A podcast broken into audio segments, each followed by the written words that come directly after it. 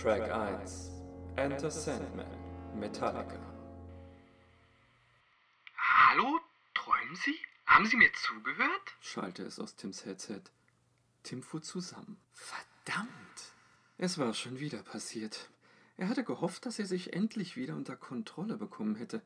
Hatte es sich so gewünscht, dass die Diagnose, die ihm vor zwei Monaten gestellt worden war, nicht zuträfe, oder dass er es durch gesunde Ernährung und einen ordentlichen Schlafrhythmus ausgleichen könnte, damit es ihn wenigstens nicht bei der Arbeit beeinträchtigte. Inzwischen ließ es sich kaum noch leugnen. Er hatte Narkolepsie, eine neurologische Erkrankung, die dazu führen konnte, dass er mitten am Tag plötzlich in einen REM-Schlaf verfiel. Tim hoffte, dass es sich diesmal nur um eine kurze Zeitspanne gehandelt hatte. Oh, nein, natürlich nicht, Herr. Ein hektischer Blick auf seinen Monitor. Schneider, sagte er mit einem möglichst unbekümmert klingenden Tonfall. Ich musste mich nur gerade vergewissern, dass Ihr Vertrag tatsächlich dafür qualifiziert ist, den Nachlass zu erhalten, den wir für, ein weiterer hektischer Blick, ein Glück das Datum passte, langjährige Kunden reserviert haben. Ach, deshalb habe ich doch gar nicht, aber danke. Shit, dachte Tim doch länger als ich vermutet hatte. Nach außen setzte er wieder seine Callcenter-Stimme auf. Freut mich, dass ich Ihnen behilflich sein konnte. Gibt es sonst noch etwas, das ich für Sie tun kann? Eigentlich, aber ist auch egal. Danke nochmal. kam es von Herrn Schneider zurück. Ich habe zu danken, flötete Tim in sein Mikro und atmete innerlich auf. Das hat wohl doch noch hingehauen. Jetzt musste nur noch das leise Blip ausbleiben und alles war in Butter. Aber das Blip war doch zu hören, kurz bevor er die Auflegentaste an seiner Telefonanlage drückte. Tim schloss kurz die Augen. Natürlich. Es wäre auch wirklich viel zu viel verlangt gewesen, wenn seine Aktion vollkommen unbemerkt geblieben wäre. Also hatte Gabler, sein Supervisor, zumindest einen Teil des Gespräches mitgehört. Tim zuckte für sich mit den Schultern und nahm den nächsten Anruf an, bevor seine Erreichbarkeitsquote Anlass zu Klagen geben würde. Im weiteren Verlauf des Vormittags gab es glücklicherweise keine ähnlichen Zwischenfälle, und so hackte Tim den morgendlichen Vorfall innerlich ab. Es war kurz vor der Mittagszeit, als auf seinem Display plötzlich das Wort Supervisor angezeigt wurde. Sofort lief ihm ein kalter Schau über den Rücken. Er widerstand dem Impuls, sich zu der Kabine umzudrehen, in der Gabler jetzt gerade saß. Das würde nur schuldbewusst aussehen. Hallo, Herr Gabler, meldete Tim sich betont entspannt. Was kann ich für Sie tun? Tager Somnifer, kommen Sie doch bitte im Anschluss an Ihre Pause mal zu mir ins Büro. Danke. Gut, das mach, setzte Tim an, doch die Leitung war schon wieder getrennt. Als es Zeit für die Pause war, ging Tim stattdessen direkt in das Büro des Supervisors. Jetzt Somnifer-Pause schon zu Ende? fragte Gabler. Ich brauche nicht so viel Pause, sagte Tim und winkte ab. Ich habe mir gedacht, dass es besser ist, wenn ich gleich zu Ihnen komme, weil die Quote sonst in den Keller geht, wenn ich nicht am Platz bin. Gabler blickte Tim mit einem Lächeln im Gesicht an, das sich nicht auf seine Augen erschreckte. Guter Teamgeist, Somnifer, setzen Sie sich doch. Tim tat wie ihm geheißen. Aber bevor er richtig saß, legte Gabler auch schon los. Ja, und da sind wir auch gleich beim Thema. Ihre Zahlen sind ganz ordentlich, auch von den Kollegen höre ich kein böses Wort über Sie. Ah, ich habe da vorhin ein Gespräch mitbekommen, das mich zu der Frage bringt, ob Ihr Wert für unser Unternehmen sich eventuell in ganz anderen Zahlen ausdrückt. Tim starrte ihn wortlos an. Erinnern Sie sich noch an das Gespräch mit Herrn äh, Schneider von heute Morgen? Ich habe mich zu spät aufgeschaltet, um es komplett mitzubekommen, aber insgesamt hat sich mir die Vermutung aufgedrängt, dass Sie nicht ganz bei der Sache waren und dies dadurch zu kaschieren versuchten, dass Sie dem Kunden durch einen Rabatt abgelenkt haben. Tim versuchte weiterhin ein Pokerface zu bewahren. Also weiß Gabler tatsächlich nicht, wie lange genau die Pause in diesem Gespräch gedauert hat. Das war gut. Jetzt musste er nur noch sein Geschick in Verhandlungsgesprächen dazu benutzen, um die Kuh wieder vom Eis zu bekommen. Er setzte zu einer eloquenten Antwort an, aber in diesem Moment bemerkte er zu seinem Entsetzen, dass sich die im Normalfall kaum wahrnehmbaren Anzeichen eines Anfalls um ihn herum zu verdichten begannen. Reiß dich zusammen und schlaf jetzt bloß nicht ein, brüllte er sich von Panik erfüllt innerlich selbst an. Hol dir die Kraft, um das Gespräch hier durchzustehen. Unendlich mühsam konzentrierte Tim sich auf Gabler und darauf jetzt nicht in der Dunkelheit zu versinken, die bereits tastende Finger nach ihm ausstreckte.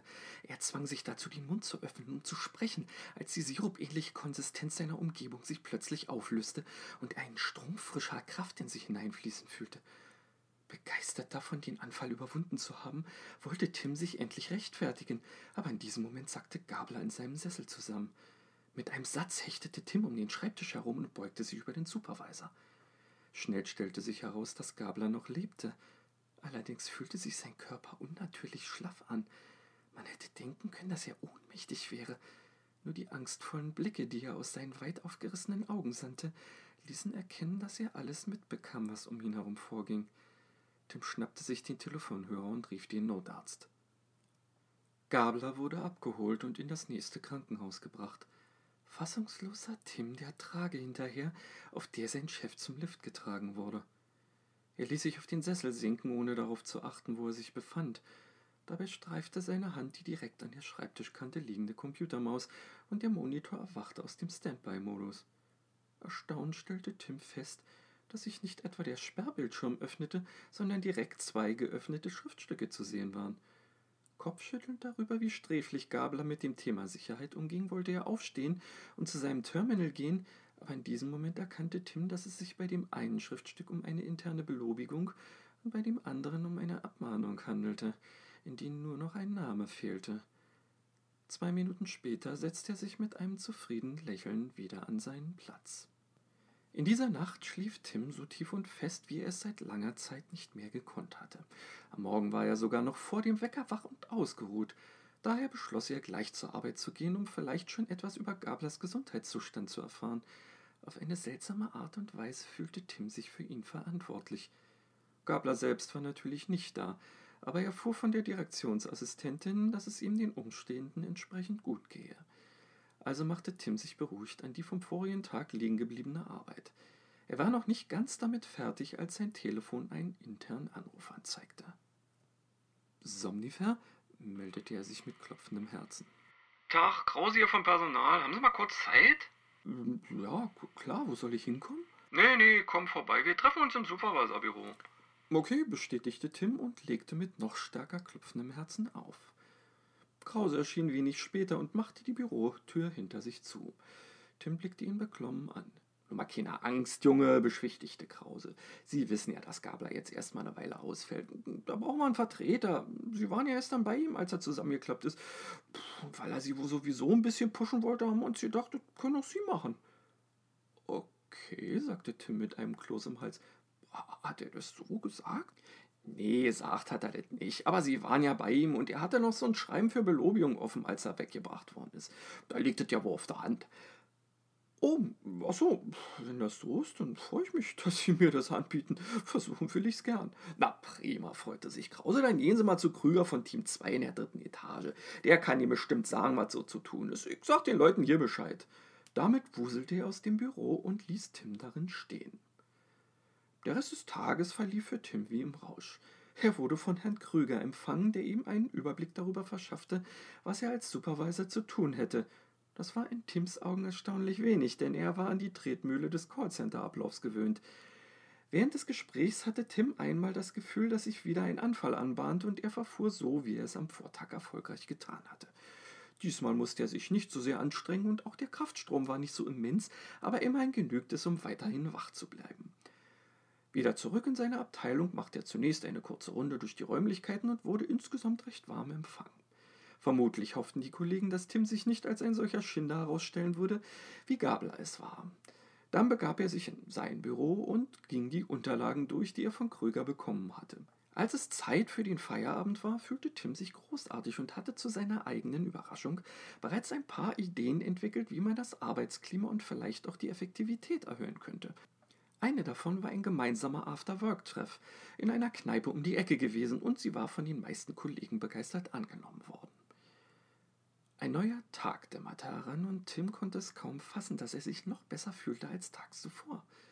Voller Elan begab er sich zur Arbeit und teilte dort den Kollegen mit, dass die Reservierung für den Abend geklärt wäre. Als er dann in der Kneipe auf das Eintreffen der Kollegen wartete, fühlte Tim sich ein wenig so wie bei einem Blind Date.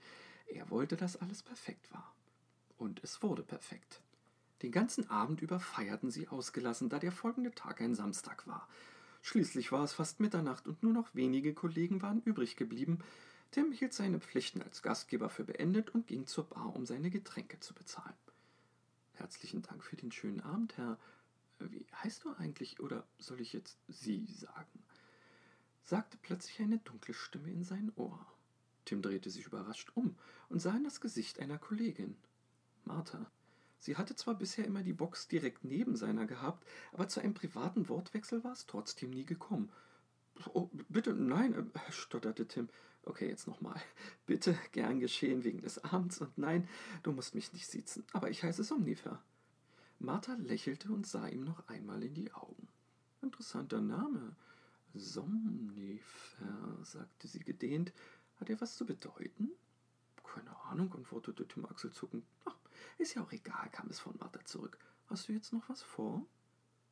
Ähm, na, schlafen gehen, denke ich. Allein? fragte Martha. Tim wurde abwechselnd heiß und kalt. Die Kinnlade klappte ihm herunter und er sah die Frau, die vor ihm stand, verdattert an. Sie war zweifellos eine Schönheit mit einer schwarzen Lockenmähne, einem leicht dunklen Teint und den großen wasserblauen Augen.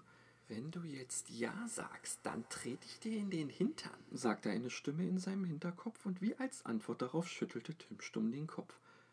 Fein, sagte Martha fröhlich und hakte sich bei ihm unter, als wäre damit etwas abgemacht. Die Fahrt nach Hause bekam Tim eigentlich gar nicht mit. Er stellte nur irgendwann fest, dass sie vor seiner Wohnungstür standen. Dann ging alles ziemlich schnell. Kaum dass sie die Tür hinter sich geschlossen hatten, sprang Martha ihn an und hielt sich mit beiden Beinen an Tims Hüften fest, während sie ihm die Arme um den Hals schlang und sein Gesicht mit Küssen bedeckte. Ich hab dich schon länger im Auge, keuchte sie zwischen den Küssen, aber du warst immer so abwesend. Aber jetzt bist du irgendwie da. Tim sagte nichts, sondern gab sich nur den Umarmungen und Liebkosungen hin. Zusammen schafften sie es bis ins Schlafzimmer, wo sie sich gegenseitig die Kleider vom Leib rissen und dann eng umschlungen aufs Bett sanken. Schließlich kam Martha auf ihm zu sitzen und gab mit ihrem Becken einen Takt vor, der sie beide binnen kürzester Zeit zur Ekstase bringen würde. Und genau in diesem Moment bemerkte Tim es wieder. Das inzwischen altbekannte Gefühl, dass er jeden Moment einschlafen würde. Er riss die Augen auf und konzentrierte sich mit aller Macht auf Martha. Ah, es darf nicht sein, dass der beste Sex meines Lebens damit endet, dass ich einschlafe, noch bevor ich ihn überhaupt auskosten kann. Es funktionierte. Genau in dem Moment des gemeinsamen Höhepunkts hatte Tim das Gefühl, dass er mit Martha auf mehr als nur der körperlichen Ebene verbunden wäre und zwischen ihnen ein gewaltiger Energiefluss stattfinde. Danach lagen sie beide noch eine Weile schwer atmend nebeneinander, bis sie zufrieden einschliefen. Das Zwitschern der Vögel draußen vor seinem Fenster weckte Tim auf, als die ersten Sonnenstrahlen sein Schlafzimmer mit Helligkeit zu füllen begannen. Zufrieden lächelnd drehte er sich zu Martha um und prallte zurück. Mit einem panischen Aufschrei stieß er sich rückwärts, fiel vom Bett und blieb an der nächsten Wand liegen, die Augen immer noch auf das gerichtet, was eben noch neben ihm im Bett gelegen hatte. Die Gestalt hatte noch entfernte Ähnlichkeit mit Martha, glich aber ansonsten eher dem Bild der Schrei von Edward Munk – mit weit aufgerissenen Augen und Mund lag dort eine totenblasse Person, die beide Hände in das schlohweiße Haar krallte, das ihr wirr um den Kopf stand. Als hätte Tims Aufschrei sie geweckt, bewegte die Figur nun leicht ihren Kopf und fixierte ihn mit trüben, rot geäderten Augen. Dann begann sie krächzend zu sprechen. Was hast du mit mir gemacht? Ich konnte nicht schlafen, aber die Träume kamen trotzdem. Kannst du dir vorstellen, wie das ist? Alles ist anders. Und da sind Dinge da im Schrank und unter dem Bett. Dinge, die kratzen und beißen. Der Mann presste Tim sich an die Wand und hauchte dann Martha, nein! kreischte sie, sie kommen wieder, ich kann nicht mehr und dabei krallte sie ihre Finger ins Gesicht, bis Blut dazwischen hervorquoll. Zitternd und weinend hockte Tim in seinem Bad. Vor einer Weile hatte das Kreischen von Martha aufgehört. Auch ihr Stöhnen und Röcheln war verstummt, aber er traute sich nicht, das Zimmer wieder zu betreten. Tim wusste inzwischen, dass es seine Schuld gewesen war. Gabler, Martha und wer weiß sonst noch. Und er wusste, dass es sein Blick gewesen sein musste, der dies bewirkt hatte. Dann spürte er wieder die verräterischen Anzeichen. Er hatte hier auf sie gewartet. Als es kaum noch auszuhalten war, stand er auf, öffnete seine Lider und blickte sich im Spiegel selbst fest in die Augen.